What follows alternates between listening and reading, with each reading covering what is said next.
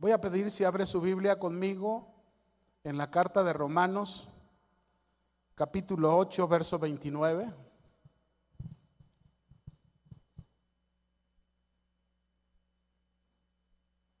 Romanos 8, 29.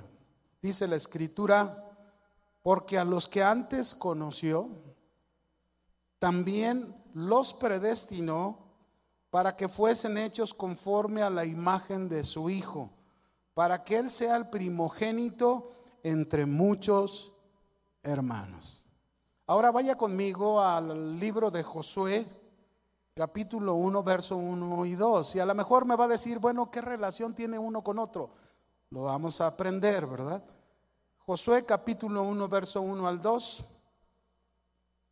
Dice, aconteció después de la muerte de Moisés, siervo de Jehová, que Jehová habló a Josué, hijo de Num, servidor de Moisés, diciendo, mi siervo Moisés ha muerto. Ahora pues, levántate y pasa este Jordán, tú y todo este pueblo, a la tierra que yo les doy a los hijos de Israel. Dios, el Señor Jesucristo, mis hermanos, levantó su iglesia y desde el momento que la levantó, él tenía un propósito fijo, firme para la iglesia, que era que su iglesia fuese una iglesia transformada. Ese siempre será y ha sido el corazón del Señor, que la iglesia del Señor sea una iglesia transformada. Y bueno, usamos el texto de Josué porque a través de este texto de Josué vamos a aprender algunos principios que precisamente nos deben de hacer reflexionar, porque la iglesia que usted y yo somos, tenemos que ser esa iglesia transformada. Ahora, fíjense bien, es impresionante ver ahí en el texto de Josué, después que murió Moisés, Dios le habló a Josué y le llamó y lo puso en el lugar de Moisés. Dios tenía un plan, un plan trazado ahí, tanto para el pueblo judío, el pueblo de Israel, como para Josué, y nada impediría que se cumpliera este plan de Dios. Nada. Pero detrás de todo esto, detrás de todo este punto importante, tanto Josué como el pueblo de Israel debían hacer algo para que se cumpliera el plan de Dios. ¿Y qué era lo que tenían que hacer? Hacer la voluntad de Dios. Y miren, Dios nos ha llamado a toda la iglesia como lo hizo a Josué. Dios tiene un propósito trazado para el futuro de nosotros como iglesia del Señor. Y este, eh, y este futuro trazado es que ustedes y su servidor juntos, que somos la iglesia del Señor, lleguemos a ser una iglesia transformada. Dios no llamó a una iglesia, no levantó una iglesia para que la iglesia fuese una iglesia de espectáculo. Es triste ver el internet, es triste ver la gran mayoría de iglesias que usan el internet y, transmiten realmente una iglesia que no es el propósito del Señor, ¿verdad? Y, y, manifiestan ahí todas las cosas que el Espíritu de Dios y no, mis hermanos, Dios levantó una iglesia para que su iglesia fuese transformada. Dios no levantó una iglesia para que la iglesia sea emocional, o una iglesia que solo busca los milagros, o una iglesia que solo busca prosperidad, o una iglesia envuelta en la apatía, o una iglesia indiferente. No, el Señor levantó y llamó a su iglesia para que su iglesia sea transformada. Y como leímos el texto de Romanos, a los que conoció, a esos eligió para que fuésemos hechos conforme a la imagen de su Hijo Jesucristo. Por eso, usted y yo debemos entender que detrás de todo esto, así como Josué, la manera en que podremos llegar a ser esa iglesia transformada es haciendo la voluntad de Dios. La iglesia debe tener ese principio bien presente en su mente. No existe nada en la vida que agrade tanto a Dios como lo es que hagamos la perfecta voluntad de Dios. Nada.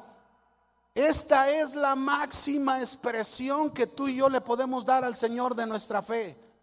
Si tú dices, bueno, ¿cómo le puedo expresarlo mejor a Dios? Haz la voluntad de Dios. Y esa es la mejor expresión que tú le puedes dar al Señor a través de tu fe. Porque es por es precisamente por hacer la voluntad de Dios, es el medio, es el camino en que nosotros podremos llegar a ser esa iglesia transformada. Así como muchos antiguos, así como muchos en el pasado que vemos en la Biblia, hombres como Enoch, como Noé, como Abraham, como José, como Moisés, como David, como Daniel, que eran hombres como tú y yo, de carne y hueso, pero hicieron la voluntad de Dios y fueron transformadas sus vidas. Así, de la misma manera, el Señor lo quiere hacer con nosotros. Pero déjame hacerte una diferencia, ¿no? Para que comprendamos entre nuestra voluntad y la voluntad de Dios. La voluntad del hombre es el poder por medio del cual el hombre determina sus actos desde lo que va a hacer y lo que va a dejar de hacer. Por la voluntad el hombre manifiesta su ser interior, nuestro ser escondido, demostrando en el ejercicio de ella cuáles son nuestros deseos y nuestros pensamientos. Esa es la voluntad del hombre. La voluntad del hombre es pues la revelación de nuestro carácter y nuestra vida interior. Esa es la voluntad de nosotros. Mucho tiempo atrás recuerdo había un hombre que se le llamaba Chimeli, no sé cuántos se acuerdan, ¿verdad? En las noticias, y Chimeli dice, ¿verdad? Y este hombre siempre usaba un refrán que decía, el hombre es el arquitecto de su propio destino, refiriéndose a su voluntad, que ciertamente de alguna manera tiene razón en la voluntad del hombre. Así que el hombre es el arquitecto de su propio destino. Pero yo llego a esta conclusión, hermanos. Claro que en la voluntad de Dios está el mejor destino para el hombre. En la voluntad de Dios está el mejor destino para el hombre. Entonces, en lugar de decidir lo que yo quiero, tengo que aprender a decidir lo que la voluntad de Dios me dice. Y eso me va a llevar al mejor destino. De manera que entonces cuando hablamos de la voluntad de Dios a diferencia de la voluntad del hombre, encontramos que la voluntad de Dios es perfecta.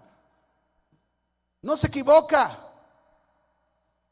No tiene duda. No, no, no, no, no, no está, ay, será, no será. No, no, la voluntad de Dios es precisa.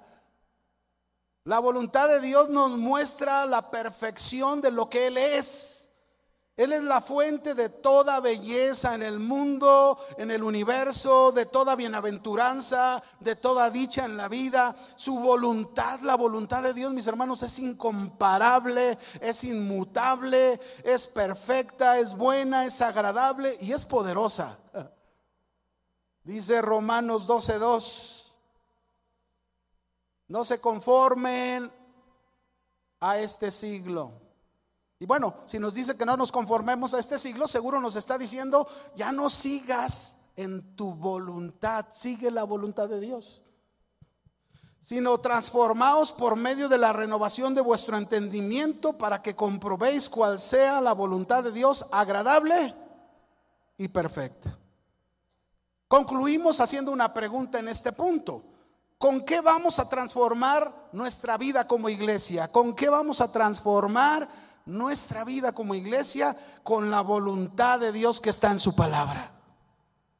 Esa es la única manera de transformarnos como iglesia y ya vimos que el Señor nos llamó para que seamos una iglesia hecha a la imagen de Jesucristo. Es en la voluntad de Dios, fíjense bien, donde tú y yo vamos a conocer todos los atributos de Dios todo lo que Él es. Y es solo a través de ella que la iglesia puede conocer y puede entender a su Dios. De manera entonces que aceptar la voluntad de Dios, encontramos que, la sol, que es la sola, única y segura manera de ser transformados a la imagen de Jesús. No hay otra manera. No es el asistir simplemente a la iglesia, no es el levantar las manos y cantar bonito, no, no, no. Esa es parte, porque es parte de la voluntad de Dios y tenemos que adorarlo, tenemos que exaltarlo, pero nuestra adoración y nuestra exaltación a Dios va a llevar más sagrado a Dios cuando llevo una vida que hace la voluntad de Dios. La gloria del cielo, mis hermanos, en eso consiste. La gloria del cielo consiste en que se hace la voluntad de Dios y que allá arriba nada impide que se realice la buena voluntad de Dios. Nada. Se realiza su voluntad tal cual, ¿verdad? Por eso la iglesia, Dios le dice este mensaje que necesitamos disponer nuestro ser rendido, sumiso, en adoración a su voluntad y recordar que Jesús dijo estas palabras cuando estaba enseñando acerca de la oración ahí en Mateo 6:10. Él dijo, venga tu reino y hágase tu voluntad aquí en la tierra como se hace en dónde? En el cielo. Así que Dios se deleita en una iglesia que hace su voluntad en la tierra. ¿Y por qué se deleita? Porque sabe que esa iglesia está siendo una iglesia transformada.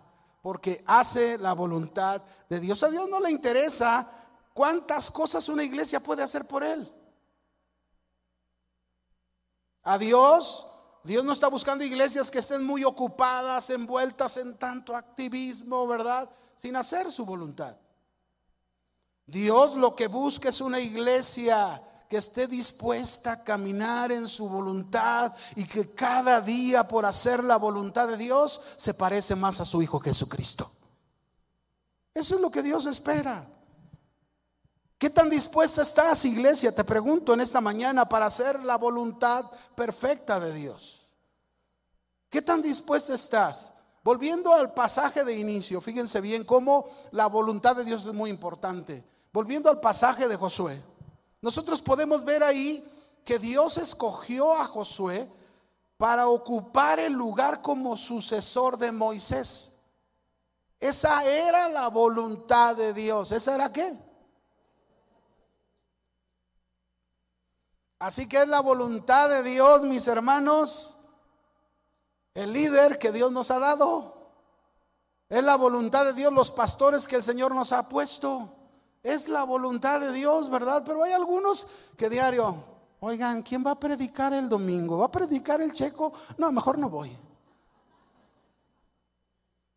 No, hermanos, téngalo por seguro que el pastor que se pare aquí, se supone que buscó a Dios, oró a Dios, va a exponer la palabra de Dios y nosotros solamente somos instrumentos. El que está en medio de nosotros es el Señor.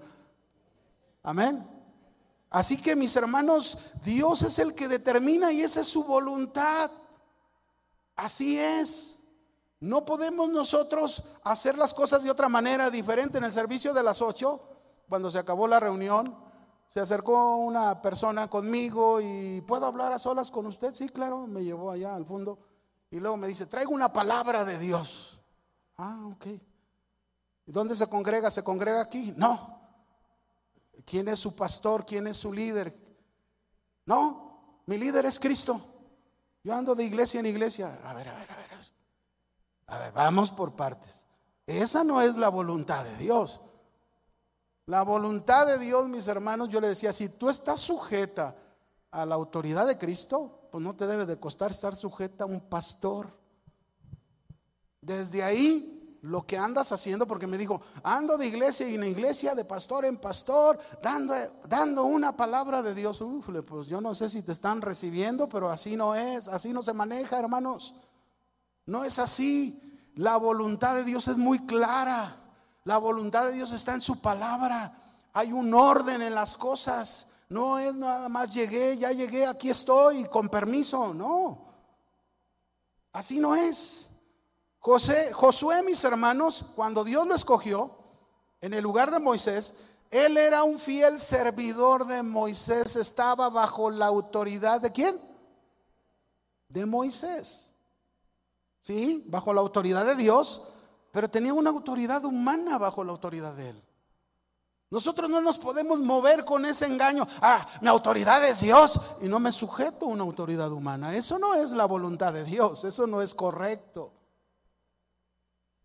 Si quiero ser la iglesia transformada en el Señor, tengo que comenzar desde estos principios y entenderlos. Yo debo de estar sujeto a una autoridad que Dios ha puesto humana sobre mí, pero también estoy sujeto a la autoridad de Dios.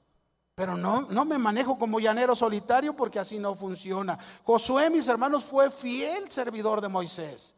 Josué había mostrado una disposición en todo momento en su vida, ¿verdad? A ver, Moisés, ¿qué quieres que hagamos? ¿A dónde quieres que vayamos, verdad? Y por ahí Moisés lo mandó a pelear con los de Amalek y con valentía ahí va Josué a pelear contra los de Amalek, ¿verdad? Y luego lo, lo mandó entre los dos espías a reconocer la tierra. Y los únicos dos que regresaron con confianza, con fe, fue Caleb y Josué, que regresaron creyéndole a Dios y los otros diez incrédulos. Josué, mis hermanos, fue probado. Josué había pasado la prueba y estaba listo para continuar la tarea encomendada a Moisés. Quiero decirles algo. Iglesia transformada, necesitamos pasar la prueba. Porque ¿sabes a quién se le ha encomendado la tarea de Jesucristo? Moisés es un tipo de Cristo. ¿Sabes a quién le encomendaron la tarea de Jesucristo en la tierra? A su iglesia. Tú eres la, el cuerpo de Cristo.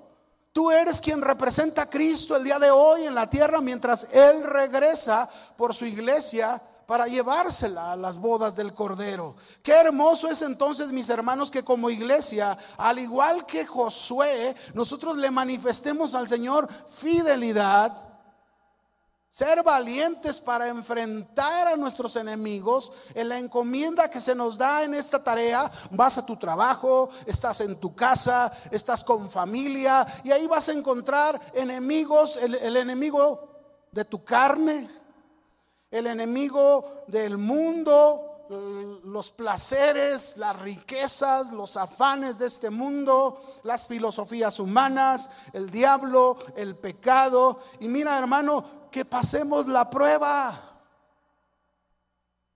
¿Cuántos dicen amén? Hay que pasar la prueba. Somos la iglesia llamada a estar transformada. Somos la iglesia de Jesucristo. Y así como Josué fue fiel y Dios vio esa fidelidad, así Dios, mis hermanos, usa a su iglesia, hombres y mujeres fieles, dispuestos a todo, y que Dios los ve todo para encomendarles sus propósitos. Josué completó la obra que comenzó Moisés. Dios jamás dejará su obra incompleta. Jamás. Lo que Dios inicia, lo termina. Ese es el rasgo de su voluntad. Lo que Dios comienza lo termina. Dios inició al principio con un hombre, Adán y Eva, y le fallaron. Envió un juicio, el diluvio. Después volvió a dar nueva oportunidad en, en, Noé y su familia. Volvieron a fallarle a Dios, ¿verdad? Pero Dios, mis hermanos, levantó a su Hijo Jesucristo, en quien terminó la obra y la culminó. Amén. Ahora Jesús nos ha enseñado a nosotros como su iglesia a caminar en su perfecta voluntad. Porque ese es el camino para hacer esa iglesia transformada y lo que tú tienes que mostrarle al mundo, que eres una iglesia transformada, eres el cuerpo de Cristo representándolo aquí en la tierra. Así que quiero que vayas conmigo a Josué. Vamos a aprender estos principios en, Josué capítulo 1, verso 1, principios que hablan de la iglesia, una iglesia transformada. ¿Listos? Josué 1, verso 1 al 4. Aconteció después de la muerte de Moisés, siervo de Jehová, que Jehová habló a Josué, hijo de Num, servidor de Moisés, diciendo, mi siervo Moisés ha muerto. Ahora pues, levántate y pasa este Jordán, tú y todo este pueblo, a la tierra que yo les doy a los hijos de Israel. Vea lo que le dice, a la tierra que yo les doy. Yo os he entregado, como lo había dicho a Moisés, todo lugar que pisare la planta de vuestro pie, desde el desierto y el Líbano hasta el gran río Éufrates, toda la tierra de los Eteos, hasta el gran mar donde se pone el sol, será vuestro territorio. Primer principio. Lo primero que tenemos que hacer para hacer la voluntad de Dios y ser esa iglesia transformada es tener confianza absoluta en Dios y en su palabra. ¿Confianza qué? Tenemos que trabajar en eso. Lo que Dios le estaba diciendo a Josué en estas palabras era para que él tuviese toda la confianza junto con el pueblo en las palabras que Dios le estaba dando. Dios le estaba entregando ya la tierra prometida pero el pueblo tenía que practicar su confianza o haciendo lo que Dios les estaba diciendo. Esta era la tarea que Dios le encomendó a Josué y para cumplirla Josué tenía que tener esta confianza en Dios y su palabra. Dios lo había dicho, lo único que tenían que hacer en este momento era confiar plenamente en su Dios confiar en su palabra y todo iba a salir bien. ¿Cuánto? Te pregunto, ¿quieres que todo lo que tú haces te salga bien, iglesia? Pues lo que necesitamos hacer es poner toda nuestra confianza plena en Dios y en su palabra para poder cumplir nosotros la misión que Dios nos encomendó de ser su iglesia transformada, necesitamos confiar en Dios en todo momento. Necesitamos confiar en Dios en absoluto, en su palabra. Y si lo hacemos, podemos estar seguros que hacemos su voluntad y somos una iglesia transformada. Pero muchas veces, mis hermanos, hay personas que les cuesta trabajo porque empiezan a, a resistir y dicen, no se va a poder. No va a funcionar.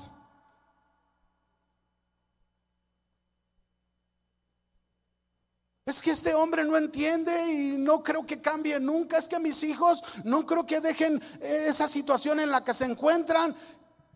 Iglesia, Dios te está diciendo en este momento que debes confiar plenamente en Dios.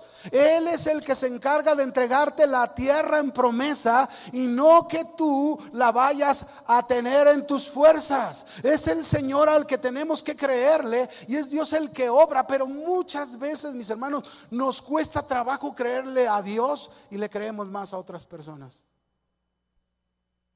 Yo les pongo un ejemplo. Hace meses, dos, tres meses, yo tuve cambios en mis córneas. Y yo me subí aquí a predicar cada vez que lo hacía, sufría. Como no tienen una idea, ese era mi aguijón. Y me paraba aquí, ay Señor, no alcanzo a ver las letras, ayúdame. Y luego todavía hubo personas que junto a mí me llegaron a decir, no tiene remedio. Te van, a, te, van a tener que quitar esas y ponerte otras nuevas. Y bueno, yo no tengo ningún problema que lo hicieran, ya lo he vivido, el trasplante de córnea, ¿no? Pero estaba sufriendo, pero confiando en Dios. Señor, tú tienes todo el control. Y aunque muchos desecharon y dijeron, no, no, es que no se puede, es que no es posible esto ni aquello. Entonces yo fui con mi especialista, el corneólogo, hace, hace unos 15, 20 días. Fui con él, me revisó, me dijo, mira, las córneas cuando se hacen viejas, tienes una córnea que ya tiene, estaba asombrado porque dice, tienes una córnea que te la pusieron hace casi 30 años, la del ojo derecho. Dice, y al revisar tu córnea, todavía tu córnea está bien para el tiempo que tienes. el único problema que hay deformación. Pero dice, pero ¿sabes qué? Tenemos una forma de solucionarlo. Y yo dije, pues bueno, dígame cuál es, ¿no? Hay, hay ahora en día, gracias a Dios a los avances, hay este, lentes de contacto especiales para cuando se ha hecho uno trasplantes de córnea y hay estos problemas. Y entonces, pues yo fui, ¿verdad? ¿Y, qué creen? Que estoy estrenando ojos, miren. Ahora sí veo los que se están durmiendo, ¿eh?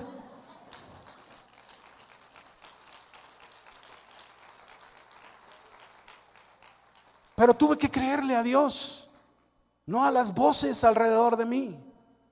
Ahora hasta me puedo retirar. ¿Cuánto quieren que me retire? Ahí están las letras. Sí se puede. Sí, el Señor nos da alternativas y a lo mejor sufrimos, luchamos, pero hay que pasar la prueba confiando plenamente en quién. Hay que creerle a Dios. No seamos como los diez espías, mandan a los doce a reconocer la tierra prometida y diez de ellos regresaron. No se puede.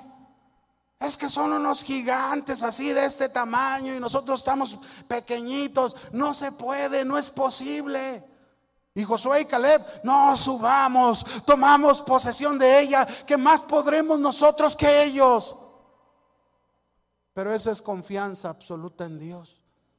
Y esa es la iglesia que el Señor levantó. Esa es la iglesia que el Señor quiere oír y escuchar. Y no esa iglesia que diario se le oye hablar y decir, no, es que esta mujer no va a cambiar. Es que este hombre no va a cambiar. Es que esos hijos. No, mi hermano, usted tiene que creerle a Dios y a su palabra.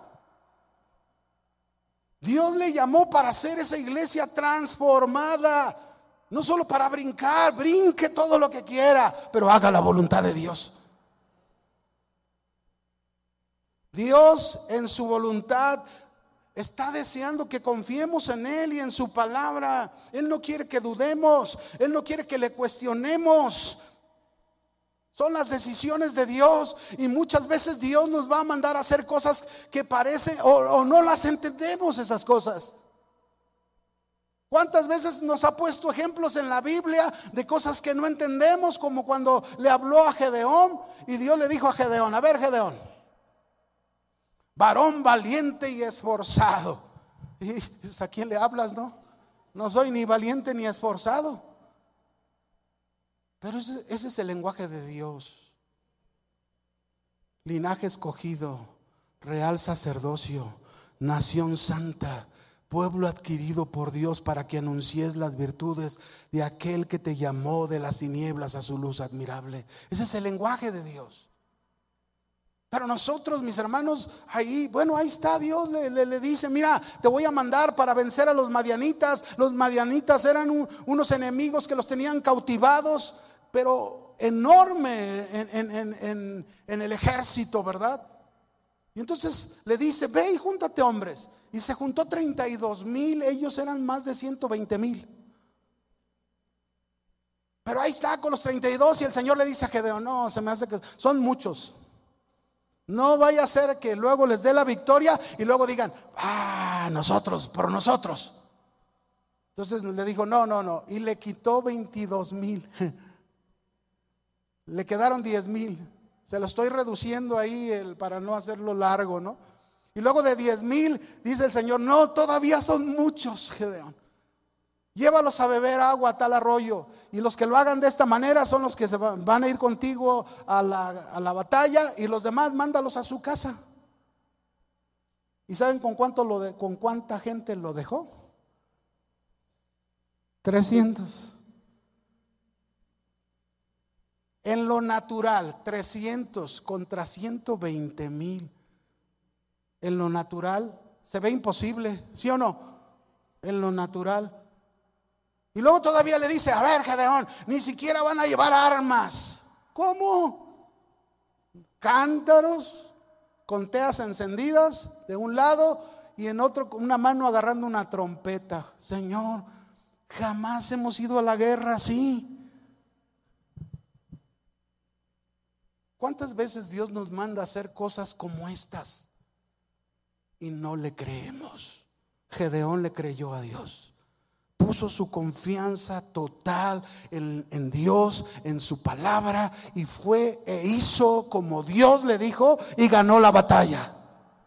Mis hermanos, se necesita la iglesia transformada, es la iglesia que confía absolutamente en Dios y en su palabra. Es tiempo que tomes posesión de tu familia creyendo. Es tiempo que tomes posesión de tu vida creyéndole a Dios, haciendo caso a lo que Dios dice en su palabra y no a lo que tus ojos ven. Amén. Muy bien. Vamos al segundo principio. Por eso me gusta, ah, déjeme decirle esto, ¿no? Por eso me gusta este canto. Siempre que lo cantamos me fascina porque dice, en las pruebas y en la aflicción tú estás conmigo, mi Señor. Si hay tormenta o tribulación, tú estás conmigo. Yo confío, yo confío en ti, creo en tu palabra y tu poder. A mi lado estás, no me dejarás de mi vida, tú tienes el control, confío en ti, Señor. Así se lo cantamos muchas veces, pero muchas veces también la iglesia duda. No debemos dudar para nada. Josué 1.5, vamos al segundo. Josué capítulo 1, versículo 5, por favor. Dice ahí, le dice Dios a, Josué, nadie te podrá hacer frente en todos los días de tu vida. ¿Quién? ¿Cuántos de ustedes saben que nadie nos puede hacer frente? Todos los días de nuestra vida, como estuve con Moisés, como estuve ahí entre ustedes por mi Hijo Jesucristo. Estaré contigo, no te dejaré ni te desampararé. Esfuérzate y sé valiente, porque tú repartirás a este pueblo por heredad la tierra de la cual juré a sus padres que la daría a ellos. Principio número dos. Lo segundo que tenemos que hacer para hacer la voluntad de Dios y ser esa iglesia transformada, mis hermanos, es estar convencidos que contamos con la presencia de Dios. Iglesia, ¿estás convencida que cuentas con la presencia de Dios? ¿Qué tan convencidos estamos realmente de que su presencia está a nuestro favor? ¿Está Dios realmente con nosotros o estamos solos? ¿Cómo puedo asegurarme que Dios está conmigo? ¿Cómo, ¿Cómo podemos saber que contamos con el respaldo de la presencia de Dios? ¿Cómo? En este caso, mis hermanos, Dios envió a Josué a una misión, a una tarea, pero le dijo, no vas a ir solo, Josué. Mi presencia irá contigo. Así que en primer lugar, mis hermanos, Dios nos está llamando para vivir con Él, a su lado. Pero Él dice y nos dice a nosotros que estará su presencia siempre con nosotros y tenemos que estar convencidos de esto. Dice Mateo 28, versos 19 y 20.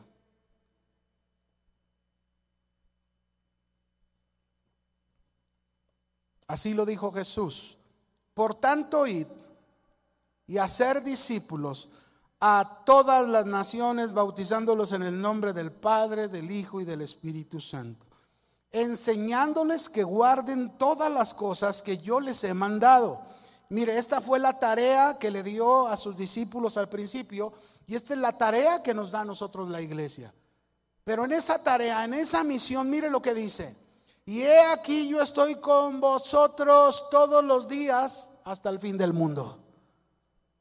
Iglesia, necesitamos estar convencidos que contamos con la presencia de Dios. Una iglesia sin la presencia de Dios es algo terrible. La presencia de Dios es nuestra guía. La presencia de Dios es la que nos dirige al cumplimiento de los propósitos de sus planes. La presencia de Dios es nuestra fortaleza en momentos difíciles. La presencia de Dios es nuestro sostenimiento. La presencia de Dios es nuestra vida. La presencia de Dios es nuestro aliento y sin ella estamos muertos. Sin ella no habría dirección, no habría respaldo, no habría transformación. Moisés llegó a decirle a Dios, si tu presencia no va con nosotros, no nos muevas de aquí. Moisés estaba convencido de la presencia de Dios. Tú y yo debemos estar convencidos que contamos con la presencia de Dios porque es la única manera de lograr la tarea. Es la única manera en que con su presencia al lado de nosotros, confiando completamente en Él, como dijimos en el primer punto, nosotros podemos llegar a ser esa iglesia transformada.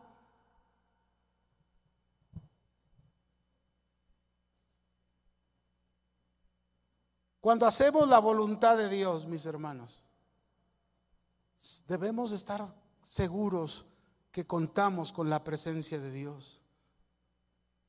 Es solo por la presencia de Dios que podemos ser cambiados. Podríamos hablar muchas cosas de cambios, se convertiría en algo moral si no se cuenta con la presencia de Dios. Pero desde el día que tú le entregaste tu vida al Señor Jesucristo, desde ese momento Él envió a su Espíritu Santo y es la manera en que por el Espíritu Santo tú y yo se nos hace real que contamos con la presencia del Señor Jesús. Ahora, fíjate bien, el Señor no quiere tanto nuestro emocionalismo. El afán de la búsqueda de riquezas. ¿Cuántas iglesias no están pregonando, predicando a la gente, verdad? Si tú siembras mil, el Señor te va a dar diez mil. Si tú siembras el Señor, no, no, mis hermanos, esa no es la iglesia del Señor. La iglesia del Señor es esa que se parece a Jesucristo. Es esa que cuando vas a tu trabajo y cuentas con la presencia de Dios, te comportas como el hombre que te debes de comportar. Que aquella secretaria que está ahí en tu trabajo con su minifalda, que ahí te está coqueteando y tú pones un muro ahí claro y dices, yo estoy haciendo la voluntad de Dios y tengo dueña. Yo me gozo cuando voy a las bodas, porque siempre mis hermanos, cuando un, matrimonio comienza, uno de los primeros puntos que les enseña a uno siempre es que tengan como centro de su matrimonio al Señor. Y cada vez que voy, ayer fue una boda, al ratito terminando por la tarde voy a ir a otra boda. Y cada vez que voy a una boda, ¿qué crees? Se me antoja volverme a casar. Sí, es la verdad. A mí se me antoja. Porque es algo hermoso. ¿Y saben por qué se vuelven algo hermoso? Porque precisamente contamos con la presencia de Dios. Eso es lo que hace hermoso el matrimonio. Cuando se cuenta con la presencia de Dios, cuando aprendemos a confiar plenamente en Dios, cuando aprendemos a hacer todo lo que Dios nos, nos, pide, hacer su voluntad, entonces ese tiempo del matrimonio, aunque hay diferencias, aunque hay errores que se cometen, pues se van corrigiendo con el tiempo y vamos creciendo juntos y nos jalamos de la oreja juntos, ¿verdad? Nos jalamos del pelo juntos, aunque ya no tenemos, pero, pero, pero aprendemos. La presencia de Dios nos guía, nos dirige y por eso siempre les decimos, con la presencia de Dios hay garantía de que puedan, siempre los oyes a los dos, ¿verdad? Ahí están los novios y, ay pastor, queremos llegar a ser viejitos así, bien enamorados. Pues la única manera en que se puede llegar así es con la presencia de Dios y haciendo la voluntad de Dios. Solo así, no hay otra manera. Si Jehová no edificare la casa, en vano trabajan los que la edifican. Si Jehová no guardare la ciudad, en vano vela la guarda. Por eso el Salmo 127, verso 1 y 2, uno siempre se lo recomienda a los que se casan, ¿verdad? Y les dice uno, hagan su vida, no dejen que nadie les pone uno el lazo, ¿verdad? Cuando está el lazo dice, ¿cuántos compartimientos tiene el lazo? No caben los suegros. No caben los papás, no caben los hermanos, no caben los amigos. Ah, pero hay un punto central. Y uno les dice, no permitan que nadie interfiera en su matrimonio. El único que puede estar siempre y que deben de dejarlo siempre ahí ayudando en su matrimonio es el Señor. Así es con nosotros, mis hermanos. Tenemos que confiar, tenemos que estar convencidos que contamos con la presencia de Dios y con la presencia de Dios sí se puede. Con la presencia de Dios se puede llegar a ser viejitos y bien enamorados, sí se puede. Pero con ella. Se puede iniciar un negocio, se puede iniciar una relación, se puede, se puede estar estudiando una profesión o se puede que tú iniciaste un trabajo. Tu vida cristiana, si cuentas con la presencia de Dios, tienes una garantía de parte de Dios. Y eso es lo que le dijo Dios a Josué. Mi presencia irá contigo y nadie te podrá hacer frente en todos los días de tu vida. Nadie. Ah, pero si hay algo importante. Jesús dijo bien claro, separados de mí, nada podéis hacer.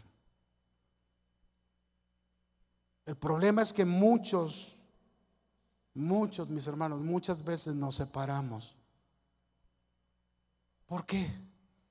Porque damos lugar al pecado, porque damos lugar a la desobediencia, porque no confiamos en Dios como debiéramos, de confiar. ¿Y cómo podemos esperar si andamos de esa manera? ¿Cómo podemos esperar que la presencia de Dios esté con nosotros? ¿Cómo?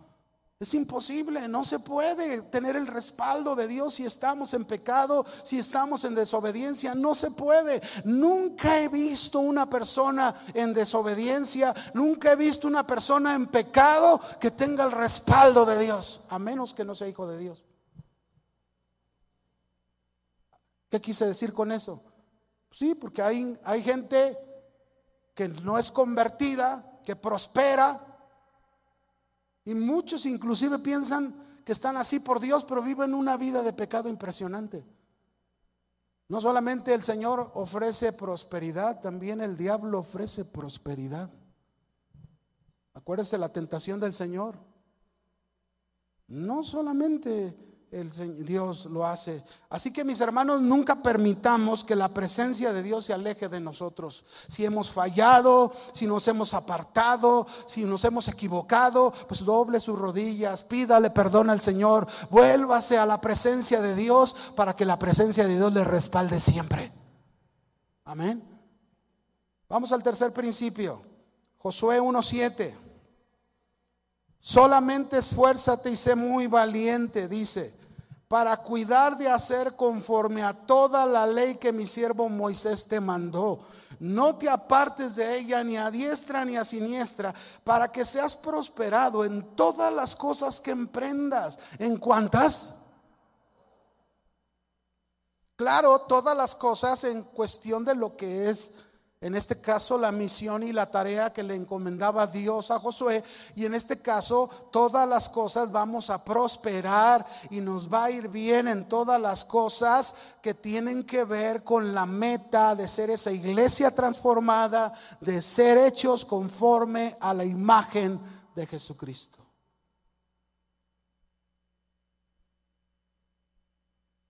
Así que lo tercero que tenemos que hacer para hacer la perfecta voluntad de Dios y ser esa iglesia transformada, fíjese bien, es esforzarnos y ser valientes para obedecer todo lo que Dios nos ordena en su palabra y no apartarnos de ella. ¿Cuánto? Todo. Fíjense el orden que le está dando Dios a Josué. Primero, confía absolutamente en Dios y en su palabra. Está convencido de que la presencia de Dios va con él. Y lo tercero, Dios le está diciendo, obedece. Sé obediente. No solamente confiar, no solamente estar convencido que cuento con la presencia de Dios, sino también me está demandando obediencia. ¿Qué me está demandando? Y para obedecer, mis hermanos, ocupamos esforzarnos y ser valientes. Se requiere del esfuerzo, se requiere de la valentía para aprender a obedecer la palabra de Dios. Hay personas, mis hermanos, que vienen y luego se acercan a nosotros los pastores y, como que piensan, este pastor puede orar por mí, es que fíjese que quiero ser un mejor esposo, quiero ser mejor aquello, y piensan que por imponer manos y orar por ellos van a cambiar. No, no es por arte de magia, hermanos. La única manera de cambiar y ser transformados, ya dijimos, es confiando en Dios, es estando convencidos de que su presencia está con nosotros, pero obedeciendo. A veces ha llegado personas que luego se acercan, ¿verdad? Vienen de otra ciudad y luego, pastor, puede orar por mí. Es que, este, quiero, quiero hacerlo mejor, ¿verdad? Les habló la palabra de Dios después de que predicó el pastor que estuvo exponiendo la palabra. Es que quiero por y, y, le digo, ¿y dónde, dónde eres? Vengo de tal, de Toluca, vengo de Toluca. Y allá se quedó mi esposa, allá se quedaron. Y le digo, ¿y por qué los dejaste? Sí, sí, si quieres oro por ti, pero lo que tienes que hacer es obedecer la palabra de Dios. Y la palabra de Dios te dice que vayas y cumplas tu responsabilidad con tu esposa y con tus hijos. ¿O no, hermanos? Claro. A veces creemos que por orar, no, no, hermanos, tenemos que obedecerlo a Dios. Si lo obedecemos a Dios, entonces Él nos dice ahí en su palabra, entonces harás prosperar tu camino y todo te saldrá bien en lo que emprendas. A veces no nos va bien en lo que emprendemos porque no estamos siendo obedientes a la palabra de Dios. Pero yo te quiero recordar que tú eres una iglesia transformada, una iglesia que está siendo conformada a la imagen de Jesús y por lo tanto tú tienes que darte a la tarea de esforzarte y ser valiente para obedecer a Dios. Obedécelo. ¿Ustedes creen que Moisés requirió esfuerzo y valentía para obedecer a Dios el cruzar al pueblo por el desierto? Claro. ¿Ustedes creen que se requiere esfuerzo y valentía para poder obedecer a Dios y darle dirección a la familia? Claro. Obediencia.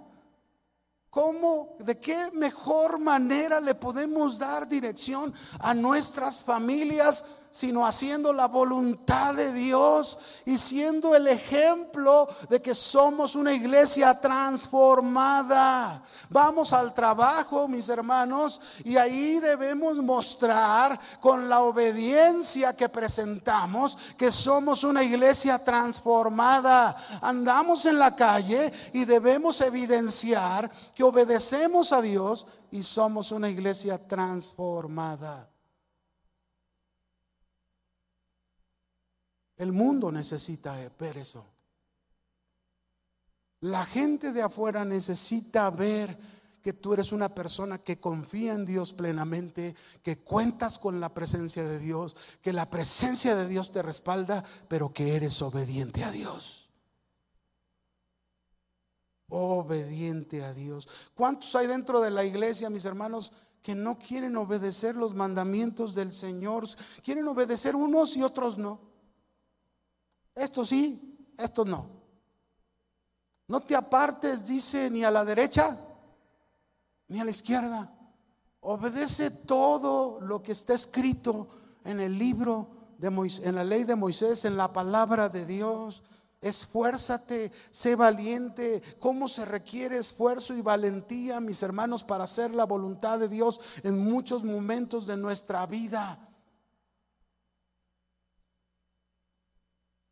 Hay un ejemplo en la Biblia, ahí en Marcos 10, 17 al 22, de un joven que se acerca con Jesús, viene corriendo a él, hinca sus rodillas delante de él y le pregunta, Maestro bueno, ¿qué haré para heredar la vida eterna? Y Jesús le dijo, ¿por qué me llamas bueno? No hay bueno sino solo uno, Dios.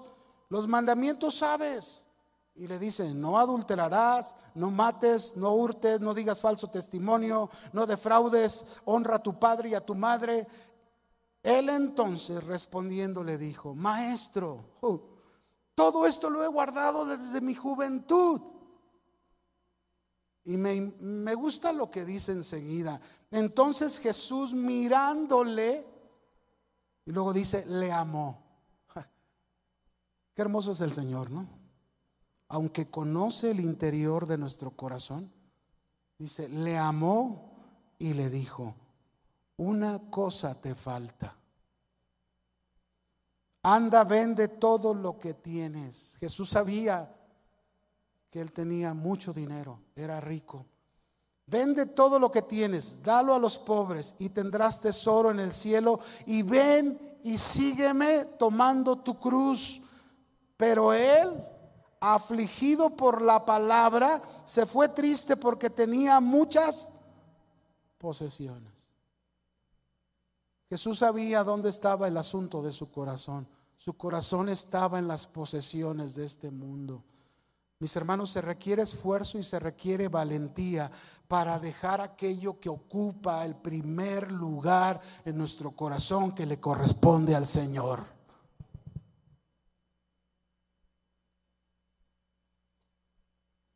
Eso le corresponde al Señor.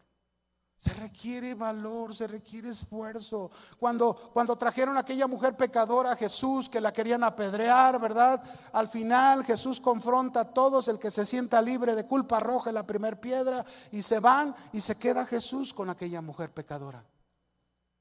Y Jesús le dice, mujer, ¿dónde están los que te acusaban, los que te condenaban? ¿Dónde están? Ella alzó su rostro, no había nadie y dijo, Señor, nadie. Y Jesús le dijo, ni yo te condeno, vete y no peques más. Y yo hago esta pregunta, ¿ustedes creen que esta mujer requería de esfuerzo y valentía para abandonar de una vez por todas esa clase de vida de pecado que estaba envuelta?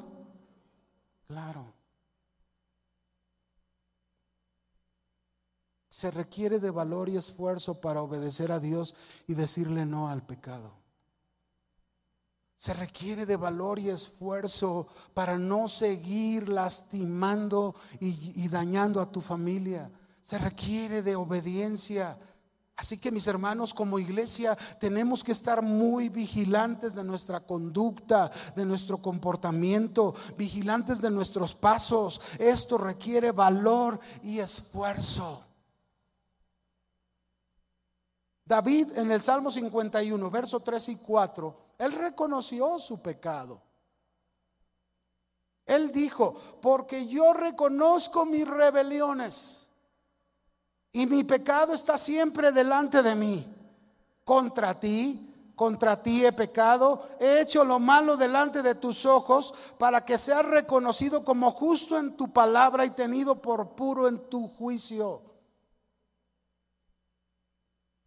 David reconoció su rebelión, él reconoció su pecado delante de Dios. Esa es la característica de una iglesia transformada, que reconoce su error, reconoce su pecado, reconoce que no ha tratado el esposo bien a su esposa, reconoce la esposa que ha tenido en menos a su esposo, reconocen los padres que a sus hijos no los, no los han tratado como deberían de tratarlos. Reconocen sus errores y piden perdón y piden perdón a Dios y se humillan delante de Dios como lo hizo David. Por eso debemos de ser cuidadosos, porque no somos perfectos todavía, hasta que el Señor venga por nosotros. Y todavía fallamos, todavía nos equivocamos, todavía este, hacemos cosas que no debemos hacer. Pero mis hermanos, pero si obedecemos a Dios, si obedecemos su palabra, seguro podremos reconocer nuestros defectos, levantarnos, seguir adelante y hacer la voluntad de Dios y mostrar que somos esa iglesia transformada que el Señor ha llamado. Amén. Josué 1.8, vamos al siguiente. Cuarto principio. Nunca, le dijo Dios a Josué, se apartará de tu boca este libro de la ley, sino que de día y de noche meditarás en él, para que guardes y hagas conforme a todo lo que en él está escrito, porque entonces harás prosperar tu camino y todo te saldrá bien. Cuarto principio, La cuarta cosa que tenemos que hacer para hacer la perfecta voluntad de Dios y ser esa iglesia transformada, mis hermanos, es, por un lado, estudiar la palabra de Dios, conocer la palabra de Dios, tener el conocimiento de la palabra de Dios. Porque si no tenemos el conocimiento de la palabra de Dios, ¿cómo podremos hacer el segundo paso que le está recomendando Dios a Josué, que le está diciendo, y guardarás todo lo que en, la palabra vas a meditarla todo el día, de día y de noche. Eh, pues, la única manera es teniendo el conocimiento, estudiando la palabra de Dios y luego aplicándola a nuestra vida. Podríamos ser una iglesia con mucho conocimiento de la palabra de Dios. Podríamos ser una iglesia que conoce bastante bien o interpretemos bien la palabra de Dios, pero si no la aplicamos, ¿de qué nos sirve? Si no la llevamos al terreno de la práctica diaria en nuestra vida, ¿de qué nos sirve? Por eso son tres cosas aquí que le está recomendando Dios a Josué. Estudia la palabra de Dios, ten el conocimiento de la palabra de Dios. Iglesia, no podemos ser una iglesia ignorante, no podemos ser una iglesia sin el conocimiento de Dios. Tenemos que darnos a la tarea de estudiar la palabra de Dios y conocer la palabra de Dios, luego aplicarla a nuestra vida para que en tercer lugar tengamos el lenguaje de la palabra de Dios. Nunca se apartará de tu boca este libro de la ley. Nunca. Muchas personas piensan, mis hermanos, que la prosperidad y el éxito en la vida provienen de tener poder y lograr ciertas estrategias pero la escritura contradice completamente eso. Su enseñanza más bien es que para alcanzar la meta de ser esa iglesia transformada, de hacer la voluntad de Dios, aquí se nos dan tres cosas que tenemos que hacer. Estudiar la palabra de Dios. ¿Cuánto estudias la palabra de Dios? ¿Solo la escuchas cuando vienes a la reunión? ¿Qué tanto abres la Biblia? Y te pones a meditarla, como dice ahí. La meditación implica no solamente el reflexionar sobre lo que estás escuchando, sino que también lo aplicas a tu vida, Señor. ¿Qué me quieres decir con esto? Señor, ¿qué cosas quieres que cambie en lo que leí? Señor, ¿hay algún mandamiento que no estoy obedeciendo que deba de obedecer? Y luego me está diciendo que eso que estudié, eso que metí a mi corazón, debe de ser mi lenguaje.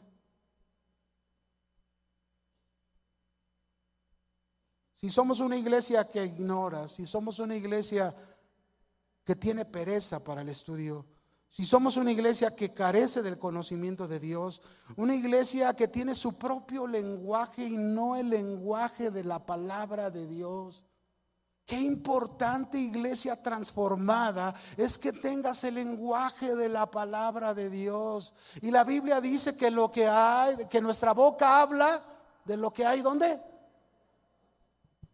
Si tienes la palabra de Dios arraigada en tu corazón, ese sea tu lenguaje. Deja de hablar las cosas que hablas. Deja de maldecir. Deja de decir palabras hirientes. Deja de decir palabras que destruyen y no, edifican. Y comienza a hablar la palabra de Dios. Ese es el lenguaje que debemos tener. ¿No ves cómo le dijo el Señor a Gedeón? Varón, valiente y esforzado. ¿Cómo nos dice a nosotros? Somos más que ¿Que somos más que qué? Y es el lenguaje de Dios. La Biblia nos dice que tenemos la mente de Cristo. La Biblia nos da muchas palabras donde se nos dice el lenguaje de Dios y nosotros tenemos que aprender a tener el lenguaje de Dios, pero es algo que nosotros estudiamos, aplicamos y hablamos la palabra de Dios. ¿Cuál es tu lenguaje en tu trabajo? Dime. ¿Cuál es tu lenguaje cuando no estás en la iglesia, pero estás allá afuera con, si tienes amigos del mundo, ¿cuál es tu lenguaje con ellos? Si te juntas con tu familia, ahora que viene ya el tiempo en que celebramos la Navidad, que comúnmente se junta uno con la familia, muchos no son cristianos, ¿cuál es tu lenguaje? ¿Qué hablas ahí? Recuérdalo, lo que hay en tu corazón, eso es lo que habla tu boca. Si queremos ser esa iglesia transformada y queremos hacer la voluntad de Dios, necesitamos ser una iglesia que estudia, una iglesia que aplica lo que estudia, pero una iglesia que habla la palabra de Dios. Habla la palabra de Dios. Dice Proverbios 4:13. Retén el consejo, no lo dejes, guárdalo porque eso es tu vida. ¿Cuál consejo está hablando? El consejo de Dios, el consejo de su palabra. ¿Cuántas veces vienen personas a, una consejería, verdad? Un problema de matrimonio y luego tú te das cuenta del problema y, y lo enfocas ahí y empiezas a hablarle la palabra de Dios, el consejo de Dios y no lo retienen, lo dejan, no lo guardan.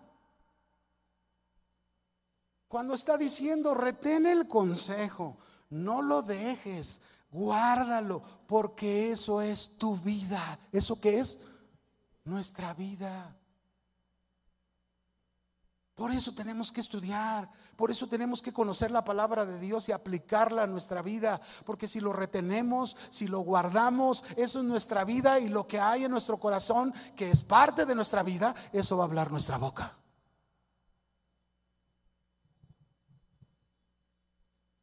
Proverbios 8, verso 4.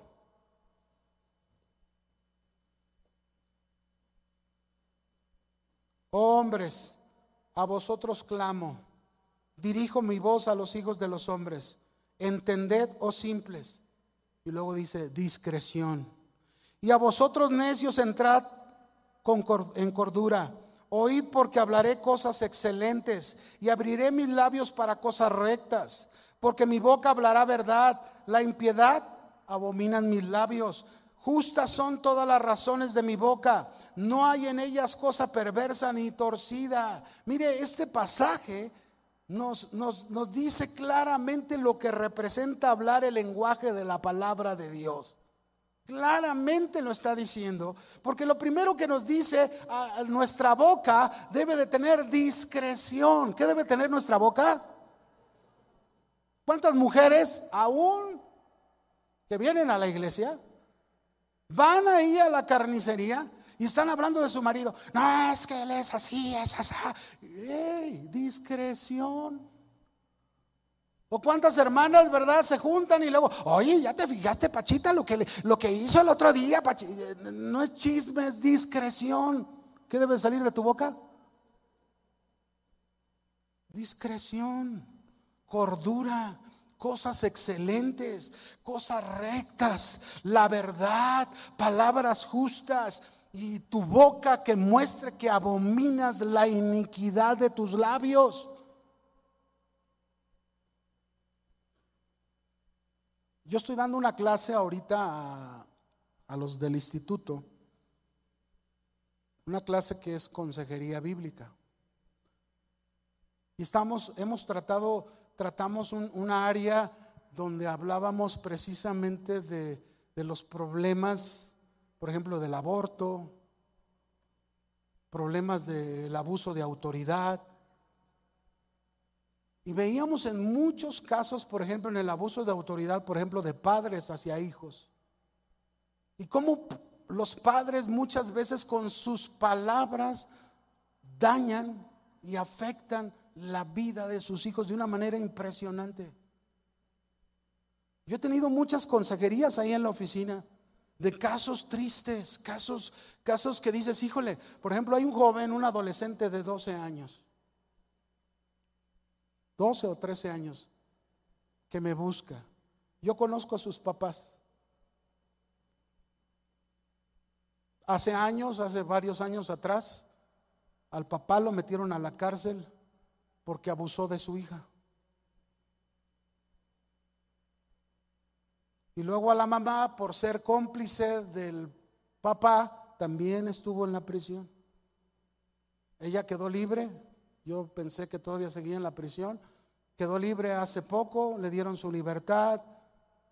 Y ahí está en una casa con sus hijos. Y este joven me decía, pastor, es que yo quiero quedarme con mi abuelita, no me quiero ir a mi casa, no quiero ir con mi mamá, no quiero ir con mis hermanos. Yo le decía, ¿por qué? Dice, porque todo el día es un lenguaje horrible, todo el día se ve pornografía, todo el día y mi mamá todo lo permite. Imagínense el daño que se ocasiona en la vida de los hijos. Y a veces no lo entendemos con tantas cosas que pasan en la vida. Yo tuve un compañero en el trabajo que en donde estuve antes de estar aquí dedicado al Señor. Y había un compañero que él tenía problemas de homosexualidad. Y no estoy diciendo que la culpa de que él, él tomó su decisión, que también está mal, pero cómo el papá lo afectó con sus palabras. Él dice que cuando estaba chico, tendría como nueve años, su papá lo llevaba a cacería. Y entonces estaba un conejo y el papá, toma, agarra el rifle, tírale al conejo. Y el, y el niño temblando, no, papá, no quiero hacerlo. Que le tire. No, no, papá, no quiero hacerlo. Ah, eres un, una marica, eres mujer. Y no lo bajó de ahí. No sé cómo hables tú. No sé cuál sea tu lenguaje en tu casa. Pero recuérdalo. Si eres la iglesia transformada del Señor, que está siendo conformado a la imagen de Jesús, no puedes seguir con este lenguaje. Las palabras que deben de salir de tu boca son de bendición. Las palabras que deben de salir de tu boca son de valorar el esfuerzo, valorar lo que hace tu esposa, valorar lo que hacen tus hijos.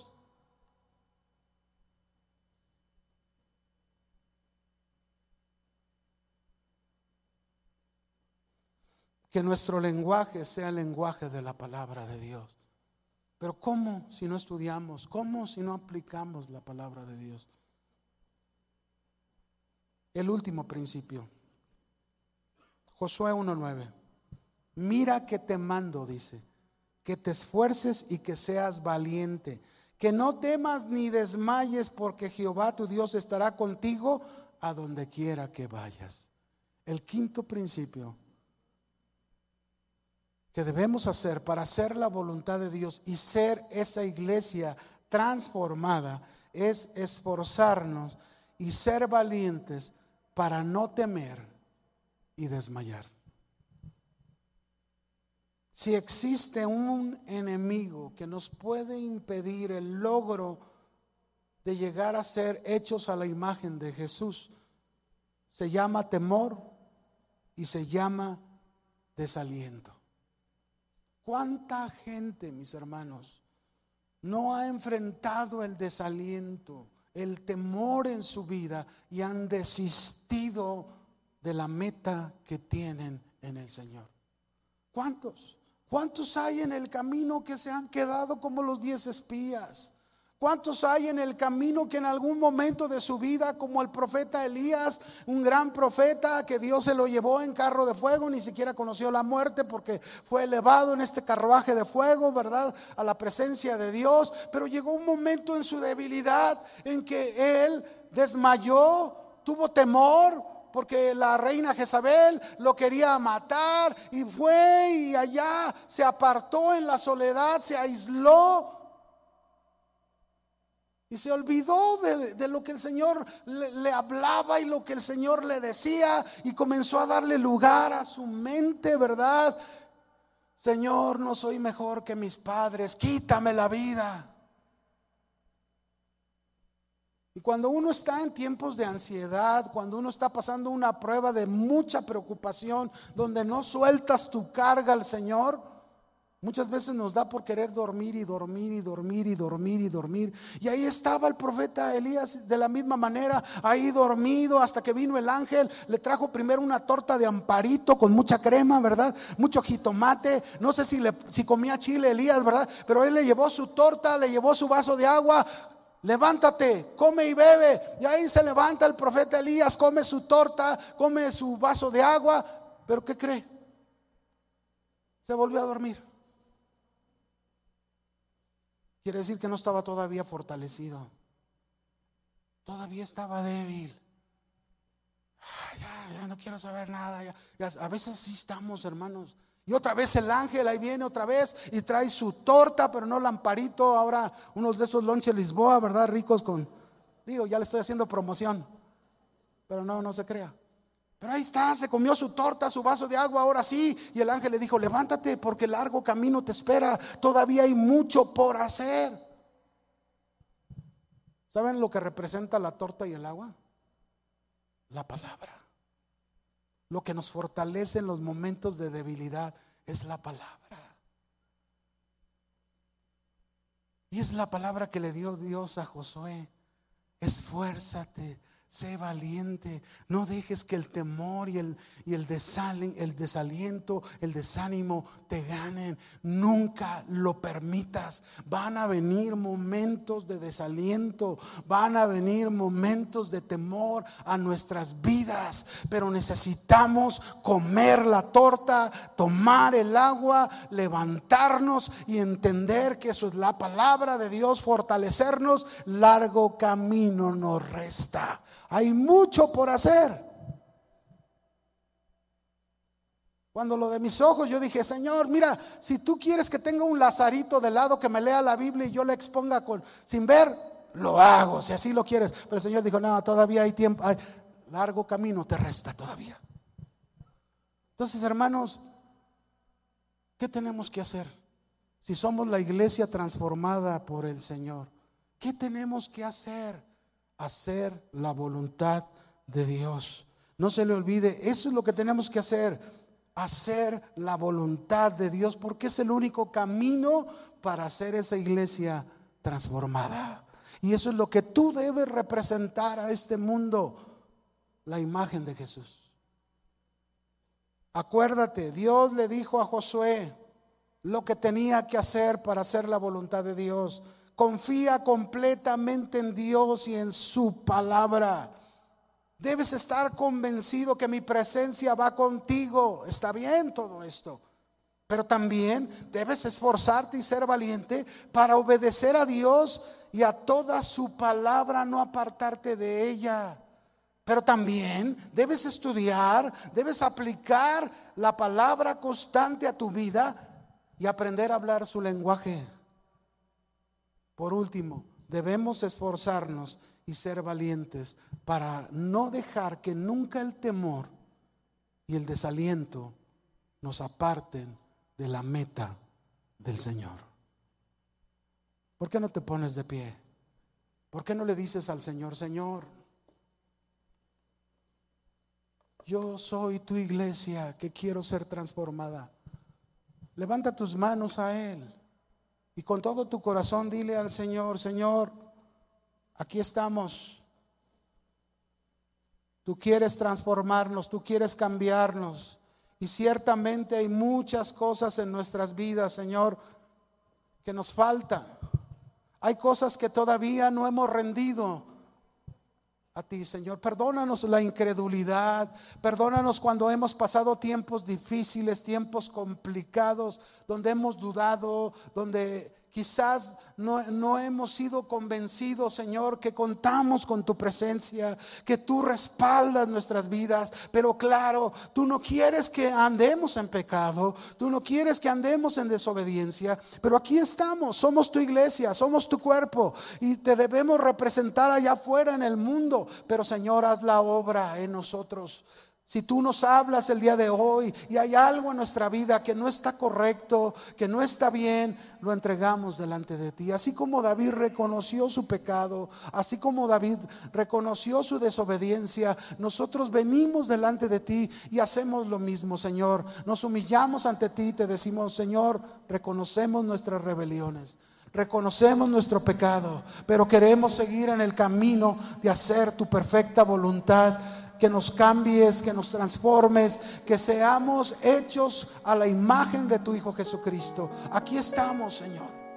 Señor, danos un apetito por tu palabra como nunca. Que estudiemos tu palabra. Que, vayamos por el conocimiento, pero también que lo apliquemos y que aprendamos a hablar ese lenguaje de bendición, ese lenguaje que edifica y eliminemos de nosotros ese lenguaje que ha dañado, ese lenguaje que ha herido, ese lenguaje que ha lastimado. Queremos hablar tu palabra. Solo así, Señor. Ayúdanos, Señor, para que en medio del temor y del desaliento te demos la respuesta. Tú lo dices, esfuérzate, sé valiente en estos momentos, en medio del temor, en medio del desaliento, recordando que la presencia de Dios está contigo. Adóralo, dile, Señor, quiero representarte dignamente como esa iglesia transformada. Eso es lo que esperas de nosotros. Cámbianos.